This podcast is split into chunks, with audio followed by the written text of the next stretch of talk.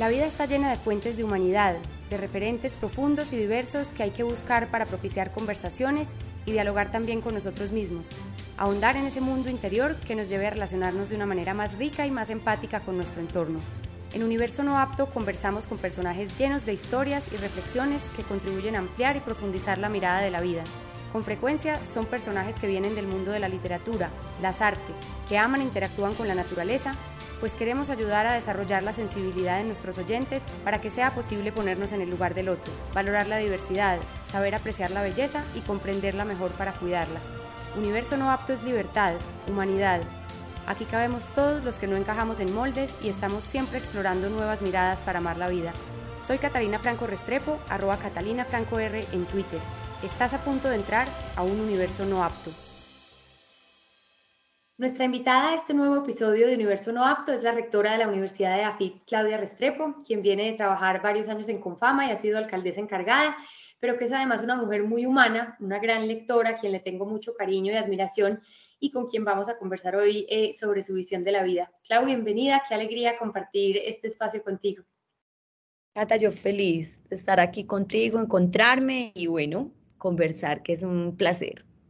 Qué alegría verte, Clau como una apasionada por la literatura que soy en ese camino de la escritura tan bonito y tan solitario, esos apoyos de desconocidos a través de las lecturas, a mí me ha encantado conocer las vidas de los escritores y saber más sobre la niñez, sobre cómo llegaron a escribir. En muchos de esos casos se encuentra uno con que en un momento clave llegaron al texto o al autor preciso, alguien que les enseñó algo revelador, les amplió la mirada o les planteó la pregunta que los llevó a perseguir su pasión. Y así le ha pasado también a mucha gente que persigue sueños distintos. Han tenido profesores o enseñanzas que han determinado de alguna manera su vida. Hoy que lideras una gran universidad, ¿qué nos puedes decir sobre la educación, no solamente como algo básico en el desarrollo de una persona, sino como una forma de ampliar la mirada, como una base para hacerse preguntas, para expresar opiniones, como una forma de descubrir la propia pasión y que entonces en la vida haya la oportunidad que gire en torno a lo que uno tiene por dentro y a los sueños y no se limite a la supervivencia?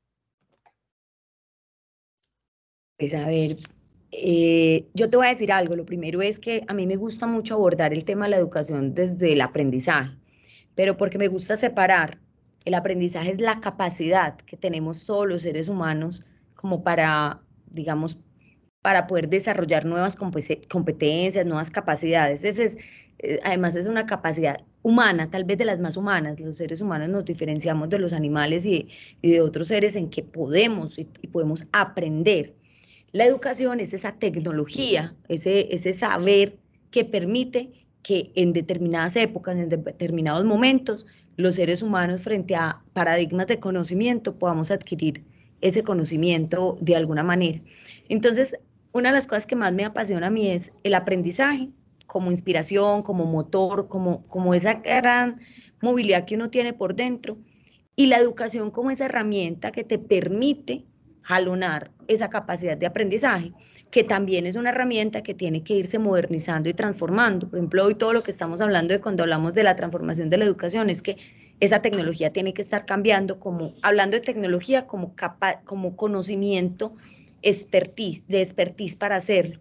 Entonces, yo creo que hay un llamado inmenso a, la, a ese modelo de transformación, así como decías tú ahora que que los, los escritores tienen sus fuentes de inspiración. Yo creo que para mí la educación también ha sido una, ha, estado marcado por una gran, eh, unos grandes personajes que han marcado mi, mi, inspiración en esto. Una maestra como fue Tita Maya o como Beatriz Restrepo, o más lejos como Marta Nussbaum, que alimenta todo el tema del cultivo de la educación. Yo creo que son como motores que a mí me, me inspiran muchísimo para seguirle como pensando a cómo desatar esa capacidad inmensa que tenemos los seres humanos de aprender. Claro, me parece súper importante lo que dices, porque justamente es ir logrando a que esas tecnologías de la educación como herramientas para desarrollar el aprendizaje logren conectar con, con las personas que, mejor dicho, no puede haber más diversidad, entonces como lograr tocar esas particularidades desde una tecnología que empieza siendo algo más, más universal, más general, pero poder desarrollar eso que cada uno tiene por dentro tan particular. Y ya que nos mencionas, Clau, personajes específicos, no sé, ¿tienes alguna historia que nos puedas contar sobre alguna lectura que haya sido determinante para ti en algún momento clave, para tomar algún camino, saber qué ibas a hacer con tu vida, algo que nos quieras contar de, de alguno de esos nombres que nos diste? Yo creo que muchos, pero te voy a decir algo que para mí fue súper, eh, digamos, iluminador en mi vida. Y es que pues yo desde muy pequeña eh, jugaba a ser maestra. A mí me gustaba explicarle a mis compañeritos las cosas. O sea, básicamente yo llegué a la educación por un apetito de transmitir eh, conocimiento. Era la monitora, era la que le ayudaba a mis compañeritos a hacer tareas, jugaba eh, no jugaba la mamacita, jugaba la maestra, era una pasión. Eh, sin embargo, pues yo estudié administración y, y, aunque me convertí en una profesora de los temas de gerencia de administración, digamos que, eh, y quería ser profesora, lo hice desde otra perspectiva. Sin embargo, la vida fue maravillosa conmigo y el destino fue, digamos, contundente y yo terminé volviendo a la educación, siendo secretaria de Educación de Antioquia y después en ese proceso yo he decidido estudiar filosofía. Yo ya había estudiado administración, había hecho mi especialización en geopolítica, estudio filosofía. Y en filosofía pues me encontré con grandes maestros, sin duda, en el tema de la educación, pero te voy a decir, tal vez como para mí lo más maravilloso llegó de cuenta a los griegos, porque cuando empecé a estudiar a los griegos y empecé a estudiar el ágora y empecé a estudiar la aproximación de los griegos a ese momento, me encontré con una palabra que ha marcado mi vida, que es escole, Escole es de hecho el símbolo con el que yo me identifico en las redes. Y es que yo me di cuenta estudiando filosofía de dónde venía la palabra, la palabra griega que dio origen a la escuela, que era la palabra latina que explicaba la escuela. Y era una palabra griega que era escole, pero escole tenía un significado súper distinto, porque para los griegos el escole era el lugar donde se pasaba el ocio, porque para ellos estudiar era ocio, considerando esa primera ruptura entre el que trabajaba, el que era esclavo, porque además recordemos que los griegos tenían esclavos, el que tenía que trabajar y el que tenía la libertad y el tiempo para poderse sentar a conversar. Y eso para mí fue súper iluminador, porque eso para mí fue como, no, yo quiero en la vida que la escuela siga siendo la escuela, o sea, siga siendo el lugar del ocio, el lugar de la construcción creativa y por eso me lo marco en todas partes porque no quiero que a mí esa parte se me olvide, como que siempre quiero pensar que, que todo lo que yo haga tenga por propósito que sea un aprendizaje significativo y que sea transformador, pero que sobre todo sea libre. O sea, yo no quiero la escuela que representa la barrera, que representa la estructura, que representa, sino la, escuela entendida como lo entendían esos griegos, que era el momento en el cual todos conversábamos y construíamos conocimiento desde la libertad y desde la capacidad del ocio y del disfrute. Entonces, te quería compartir eso porque creo que eso para mí fue súper, me marcó mucho en mi vida y me ha marcado mucho en cada proyecto de transformación educativa que he emprendido. Estás oyendo Universo No Apto, un podcast de No Apto maravilloso me parece, porque, y es muy bonito eso que dices, eh, me identifico mucho con eso de que uno a veces en el camino hacia los sueños y hacia las pasiones tiene como desvíos. Yo me acuerdo que hace mucho tiempo, yo que empecé siempre en periodismo y he tenido épocas en las que me he metido más en comunicación eh, corporativa y, y, alguna vez mi mamá me dijo que la vida no era en línea recta, sino que uno tenía como sueños y pasiones, pero daba muchas vueltas en las que también le complementaban muchas cosas y mira tú qué bonito, después de también tener estudios distintos y, después buscar la filosofía y, encontrarte con todas esas cosas que han em, enriquecido tu camino que hoy está rodeado de pura educación. De hecho, Cata, yo te digo algo, una de las cosas que yo más le digo a los papás y a los mismos estudiantes cuando se habla de la educación vocacional, digo, no hay una vocación, hay muchas. O sea, uno va descubriendo la multiplicidad de seres que hay en uno. Y así como yo tengo esa vocación de maestra, también tengo una vocación de, gerente y asimismo tengo una, una, vocación de artista que le gusta escribir poesía y le gusta hacer cerámica, o sea, o, de yogi cuando hago, cuando soy instructora de yoga. Entonces yo creo que también es como que quepa la multiplicidad de, de mundos que cabe en un ser humano. Tenemos múltiples vocaciones. Total, total. Qué, qué bonito, Clau. Tú, además de ser una gran humanista, mm, eres una persona, y nos acabas de mencionar incluso el yoga, la cerámica, muchas cosas que yo que haces, eres una persona de una espiritualidad muy especial y muy bonita. A pesar de esa agenda tan ocupada, inspiras mucha calma y sacas tiempo para respirar, para contemplar la naturaleza. A mí me parece descomunal, Clau, el afán que nos impone la sociedad, esa productividad ilimitada que se describe como éxito y eso es pues a costa de un montón de cosas, entre ellas la, salud mental y ese ocio del que hablabas que es tan importante para la creatividad.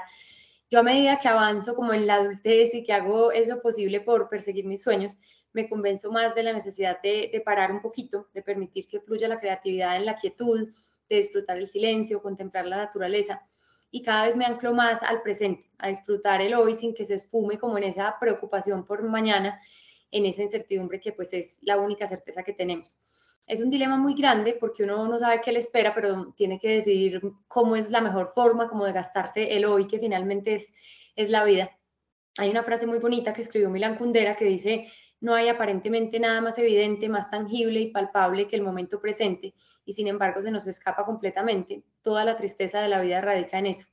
¿Qué piensas tú y cómo buscas ese equilibrio? Mira, yo, yo creo que yo mm, cuando me gradué, me gradué con un, pues además me gradué en negocios, entonces tenía el espíritu de la audacia, el espíritu de la, del afán del resultado y la, que todavía la tengo. Yo, me considero una mujer audaz, eh, llena de, de deseo por el resultado, eh, medidora de, de, logros, pero también entendí, y lo entendí también con la experiencia, además la experiencia que pasa por la piel, que uno a veces se obsesiona con esto y te olvidas que eres un ser integral. Yo vengo de una época, de una generación que solía decir en su momento que uno dejaba los problemas en la casa y llegaba a la oficina y se le olvidaban los problemas. Y afortunadamente digo, esa generación ya está pasando de moda porque hoy yo creo que hay una conciencia elevadísima de que nosotros no, no, somos pedacitos de algo, sino que somos un todo. En mi habita la profesora, la gerente, la, la humana, eh, la yogi, y tratar de hacer todo eso a nivel de integración es muy importante. Entonces yo trato profundamente de mantener una filosofía de vida orientada a la búsqueda permanente, al silencio, a conectarme con la naturaleza, a tratar de cultivar unos hábitos que me mantengan como con una estabilidad además, porque todo eso que viví también me condujo a la enfermedad. Entonces yo también aprendí con la piel que es cuando uno no cultiva eh, el cuerpo, eh, el cuerpo también es una expresión del alma, o sea, el cuerpo es un gran, una gran expresión del alma. Cuando uno está eh, desconectado de uno, de su propósito, también el cuerpo se enferma, o sea, el cuerpo no solo se enferma por razones físicas, también se, se enferma por, por, porque está como cuando uno está eh, lleno de cosas que como en cuerpo ajeno, por decirlo de alguna manera. Y yo he tratado de mantener como una, como una búsqueda espiritual permanente de conexión con la naturaleza. Y hay cuatro frases que me las repito todos los días. Y es que mi accionar siempre esté rodeado de una mirada comprensiva, de una escucha profunda, de una palabra bondadosa y que además mi acción sea desinteresada y trato de que todos los días por la mañana lo hago y por la noche trato de evaluar si lo logré, porque creo que con eso como que pretendo sobre todo tener como un balance y que sentirme integrada, eh, no desintegrada, porque yo creo que lo que le pasa a uno muchas veces es que se desintegra para poder responderle a la, al, como al día a día. Así es, esa conexión con, con la esencia y con lo que no es, es, fundamental para, poder ser todo, tener esa multiplicidad coordinada de la que hablabas ahora. Eh, Clau, en un documental que se llama Líderes de nuestro tiempo, hay un capítulo sobre la activista ambiental Greta Thunberg en el que cuentan su historia. Muestran cómo un adolescente que empezó a entender lo que pasaba con el planeta sintió un dolor muy profundo y si es una pregunta que creo que pocas personas se hacen hoy ella se dijo, una persona puede hacer muchísimo y esa persona puedo ser yo. Y cogió un tapete de yoga, una mochila y un letrerito que decía huelga escolar por el clima y se sentó cada día en la calle hasta que otras personas se le empezaron a unir y se terminaron involucrando jóvenes de 165 países. El científico y naturalista inglés David Attenborough, que conocemos sobre todo por sus documentales sobre la naturaleza, le dijo que ella despertó al mundo y que logró lo que él y muchos otros no habían logrado en 20 años y eso empezó con que ella decidió ser la persona que podía hacer algo para mejorar las cosas. ¿Cómo transmitimos ese mensaje en la educación para que la indiferencia no sea una opción y para que no pensemos tantas veces que son los otros los que deben actuar? Mira, yo soy una admiradora profunda de la juventud de hoy, de estas nuevas generaciones, porque siento que ellas nos están enseñando algo súper potente, porque son una, una juventud que viene llena de sensibilidad. Eso tiene sus luces y sus sombras. Sus luces porque están altamente conectados con lo que pasa en el mundo. Así como Greta se sienta, hay miles de jóvenes en, y, nos, y nos da ese ejemplo, hay miles de jóvenes que todos los días nos están clamando por la diversidad, por la inclusión, por el medio ambiente, o sea, tienen unas causas súper marcadas y eso no era lo propio de mi generación en, mi juventud. Eh, y yo creo que eso es una cosa que nosotros tenemos que no apagar, sino impulsar. Eso claramente tiene un lado oscuro y es que esa sensibilidad a veces se convierte para ellos en angustia, en desesperación, en desesperanza. Hay una juventud que termina desesperanzada porque cree que el futuro, que, lo que los que estamos hoy gestionando el futuro lo estamos haciendo mal y está y seguramente tenemos que conectar. Entonces yo lo que creo es que hay que acompañar a todos, o sea, no solo acompañar, untarnos de esa, de esa sensibilidad que los jóvenes nos están impregnando con su, con su visión y con su amor por la humanidad eh, y tratar sí de acompañarlos para que eso no los llene de desesperanza, para que aprendan a ser resilientes, para que adquieran mayor inteligencia emocional y con eso podamos tener la mejor de las combinaciones, que es la sensibilidad sin que ella dice o sin que ella se nos vuelva la resistencia por la resistencia, porque al fin y al cabo la resistencia uno puede resistir, pero luego necesita actuar en función de lo que resistió. Eh, no podemos quedarnos quejándonos de una cosa, tenemos que ir a transformarla, alguien tiene que ir a transformarla. Entonces yo creo que es impregnarnos de esa, de esa sensibilidad, pero también acompañarla para que pueda ser una sensibilidad que materialice resultados.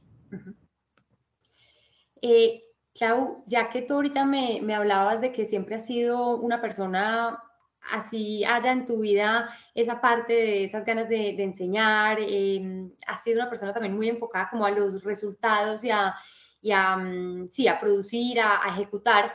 Mm, creo que en tu vida ha estado muy presente también una palabra que es la imaginación y nos hablabas de, esos momentos de ocio para crear. ¿Cuál es el papel de, de la imaginación en tu vida y en lo que haces en tu día a día? Mira, hay una, hablando, así como te decía ahorita, al comenzar la capacidad del aprendizaje como una capacidad absolutamente humana, también, por ejemplo, pensemos en la inteligencia artificial, tiene una capacidad de crear aprendizaje inclusive mucho más rápido. El Machine Learning es finalmente un aprendizaje de máquina. Eh, de alguna manera hemos sido capaces de transferir esa capacidad a, la, máquina. Sin embargo, la, la imaginación es una cosa tan humana porque es una conexión entre capacidad mental, pero también capacidad de lo improbable, eh, lo que a pesar de que usted tenga múltiple información, genera una disrupción y una derivada. La imaginación te permite eh, ponerte en los zapatos del otro e inclusive pelear con eso. Eh, te permite tener la pregunta. O sea, la ciencia sin imaginación no podría estar, porque es que Ortega y Gasset dice que los seres humanos somos fundamentalmente históricos y que como somos históricos tenemos memoria. yo te pregunto, Cata, ¿tú quién eres? Tú narras tu historia, pero además dice, tiene proyección futuriza. Es decir, siempre estamos pensando en cómo construir y de hecho dice, la tecnología nace por esa proyección futuriza, porque el, el hombre es capaz de imaginar herramientas o cosas para poder pensar un bienestar a futuro. Entonces yo siento que la imaginación es como esa, como esa capacidad que, que te permite conectar todo, te permite conectar la mente, el corazón, el alma, el cuerpo y poder materializar cosas que de otra manera tú no podrías, eh, porque te permite como, como ponerte en mundos desconocidos y, poder crear desde esos mundos eh, desconocidos. Por eso abogo permanentemente por una, por una educación que permita que la imaginación esté en el corazón y en el centro, porque sin imaginación no somos capaces de, de, de hacer preguntas. O sea, a mí muchas veces me pregunta la gente, ¿cómo una administradora termina estudiando filosofía? Luego, por una sencilla razón, porque ambos viven fundamentalmente de hacer las preguntas hacer las preguntas o existenciales o materiales, pero siempre estamos haciéndonos preguntas. Para hacer preguntas se necesita imaginar, se eh, es poder pensar lo que otro no, es, no, es, no lo tiene en su radar. Entonces yo creo que la imaginación es como esa potencia que permite que hagamos transformaciones, que nos imaginemos el futuro de una manera distinta. Estás oyendo Universo No Apto, un podcast de No Apto Qué bonito, Clau, demasiado importante me parece eso que dices justamente. Em, estaba leyendo en estos días em, El arte de la novela de Milán Kundera, que habla de un montón de cosas muy bonitas en donde de cierta forma rebate un poco eso que en algún momento muchos decían que llegaría como el fin de la novela y él lo que decía era como precisamente en un momento de tanto peso de, de, la sociedad, de ciertos poderes, y ahora esto cobra todavía más sentido con el debate tan, tan profundo y tan amplio de la, de la inteligencia artificial, la novela será más importante que nunca, más urgente que nunca, porque la novela lo que hace es ahondar en el alma humana y eso es lo que la inteligencia artificial nunca va a poder hacer. La inteligencia artificial nos va a poder combinar muy hábilmente un montón de datos fríos, pero, pero no va a tener esa capacidad de la que hablas de, de imaginar em, desde lo humano, em, ni de la empatía, ni de, bueno, ni de todo, todo ese fondo humano al que nos acerca la, la literatura, que finalmente también la literatura es justamente lo que decías, hacernos preguntas, imaginar otros universos posibles desde, desde lo que sentimos los seres humanos y tratar de llevar, también tenía por acá una frase que es bonita de César Fernández García que dice, para escribir novelas hay que estar loco, loco por contar grandes verdades mediante pequeñas mentiras. Entonces es como eso particular que logramos llevar a lo universal para, para entendernos entre humanos y no quedarnos simplemente como en sumatorias y, combinaciones de datos, sino hacernos esas preguntas desde la imaginación. Imagínate que Marta Nussbaum, eh, cuando habla del desarrollo de una educación liberal, en uno de sus textos y en el de capacidades, habla de una capacidad esencial para cultivar el humanismo en la, en la sociedad y, y lo llama la imaginación narrativa.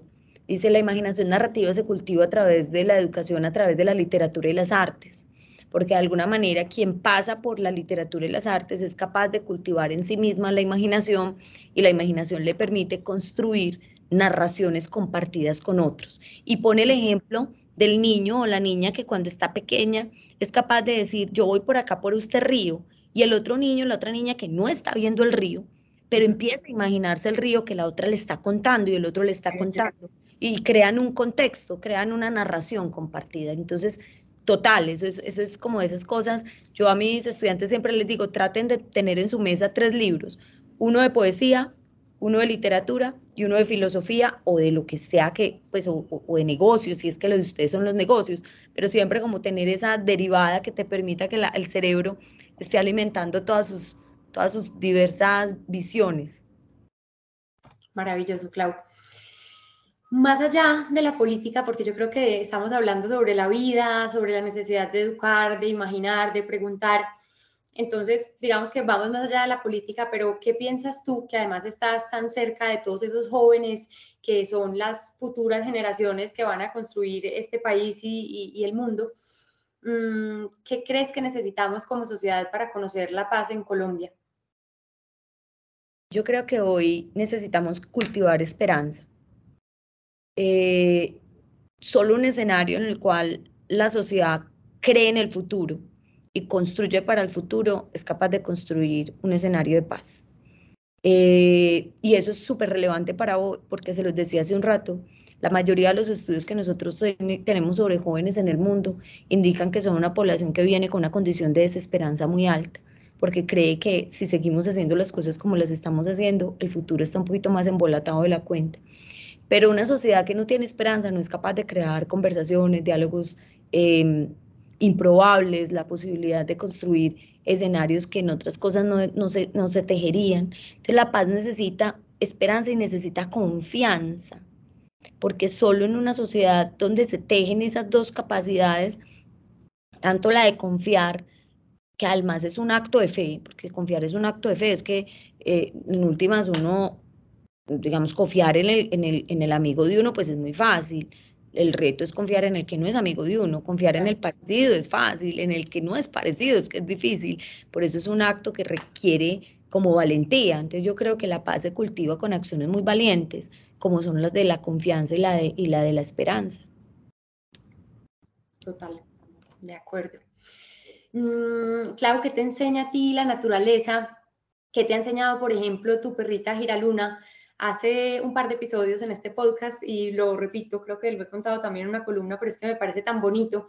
Hablábamos con Alejandro Gaviria de cómo su perro Rufo em, le había enseñado a través de su mirada sobre la compasión, que le encontraba como compasión en la mirada de Rufo y que a través de esa mirada había entendido más sobre mm, esas enseñanzas del budismo, de la compasión con todas las formas de vida, de que todos estamos conectados y que quizás fuera como la única manera de habitar el mundo. Entonces, me gustaría saber qué, qué, qué ha significado Giraluna, tu perrita, en tu vida y qué te enseña la naturaleza.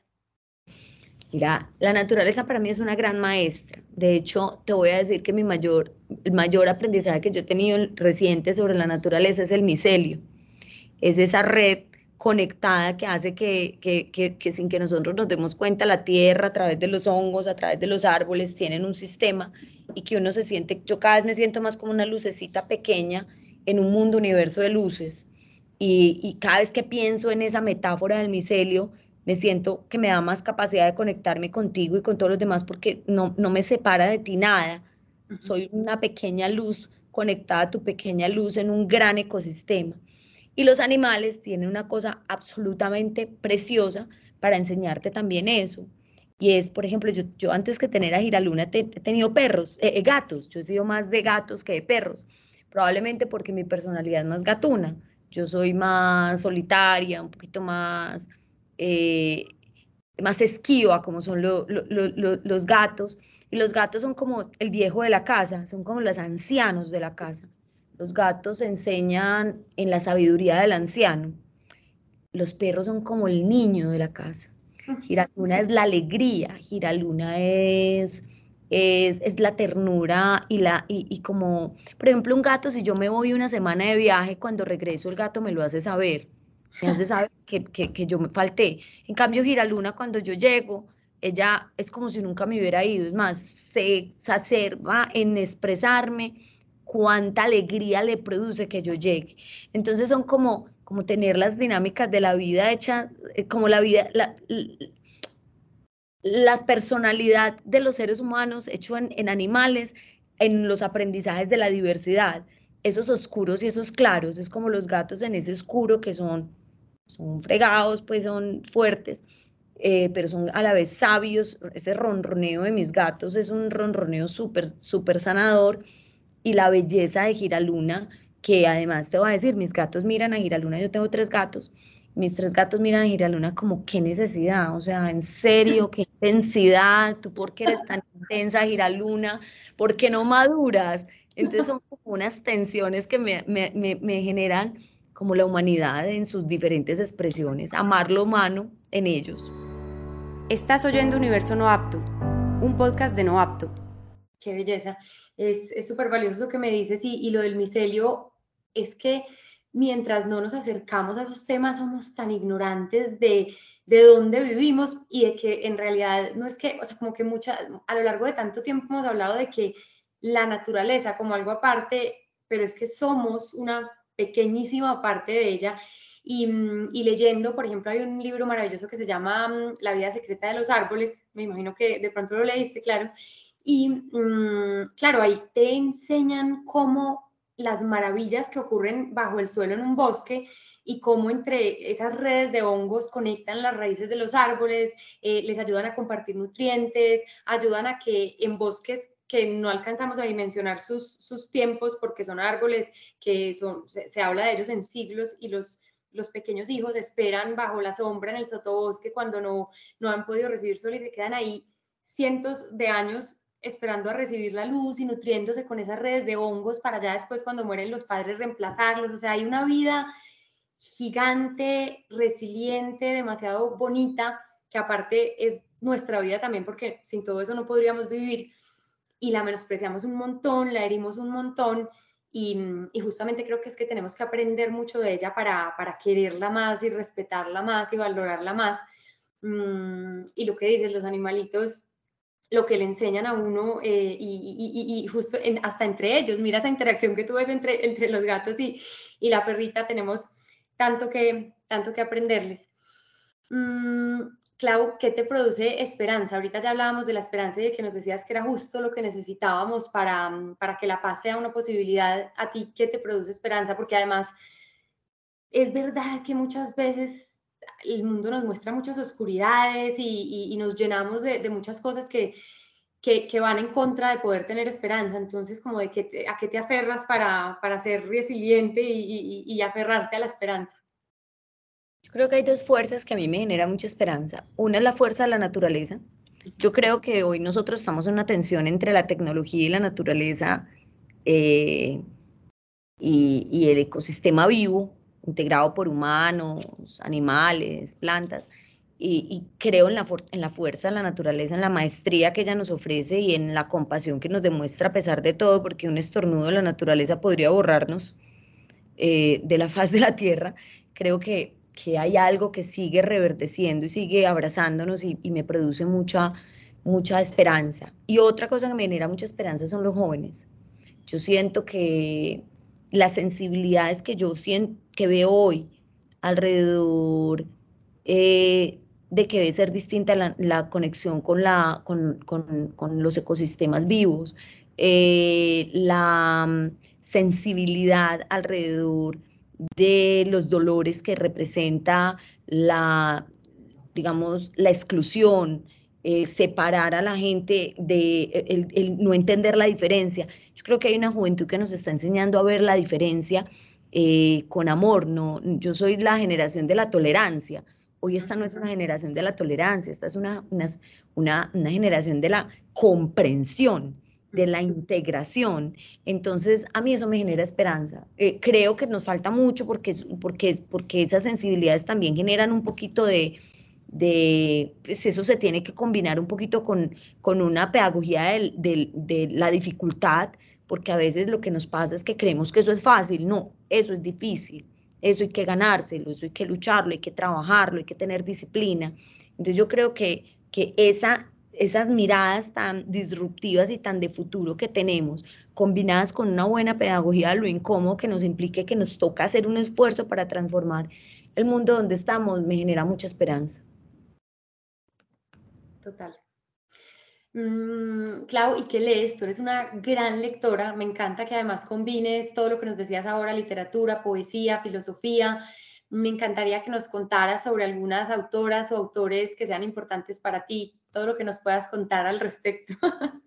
Yo tengo mis pasiones. Yo, por ejemplo, en los últimos meses he estado muy centrada leyendo sobre naturaleza.